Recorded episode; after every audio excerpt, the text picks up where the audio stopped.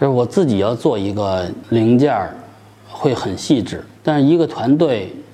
做出一辆奔驰车是一件很难的事儿，这需要非常系统的、非常科学、精致，就每一个环节都得非常精致，这个东西才能成立。海洋为什么好？是因为它是科学家拍的，它不是一个三个人、两个人、五个人、十个人就可以做的一件事情，它是一个特别科学的系统工程，理性科学的基础的这些才能做成。我可以保证自己车一个零件非常精致，不低于奔驰车里边的某一个零件，但是一个团队如果做一个完整的一个车，这是我现现阶段最大的障碍，就是你要保证保证所有东西都是水平都是统一的，细节要求都是统一的、精致的，一丝不苟的，就特别难，特别特别呃特别费劲。但据我观察，呃，至少日本的团队，他们好像整体上水平更高，出来的活儿也更精致一点。不能提日本，因为基础不一样，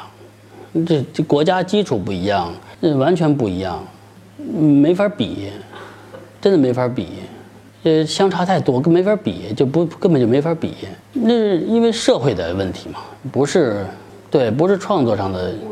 那日本有多少老导演到七十岁、八十岁还是做着，呃，辛辛苦苦做着自己的工作，就是一丝不苟地做着自己的工作，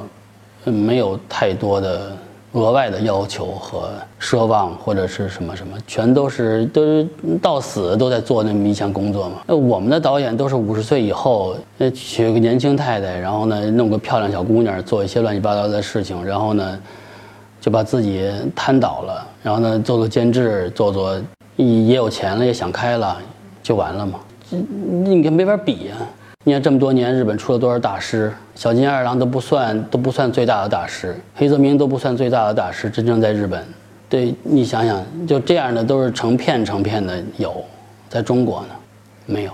太少了。日本有很多导演的确是非常让人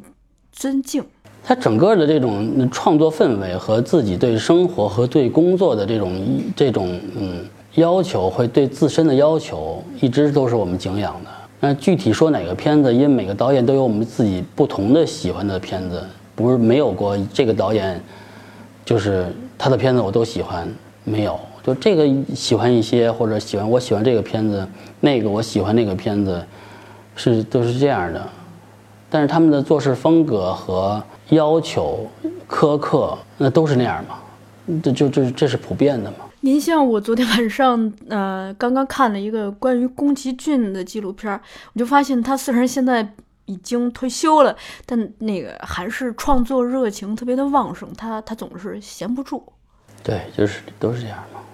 我们我这个我们这个级别在在他们就是一个助理，我这个级别在那些导演那儿再做十年助理，可能才有机会嗯能再上一个台阶儿。在中国，好像我们这个级别就怎么样了？其实我们完全就是一个助理级别，我们自己很清楚，根本就上不了台阶儿，根本就上不了，就是嗯当不了师傅，离师傅还早着呢，离一个老师更早着呢。我要去海洋的剧组，也就是一个就是摄影助理，什么剪辑助理，就就是呃分场副导演而已，就是这么一个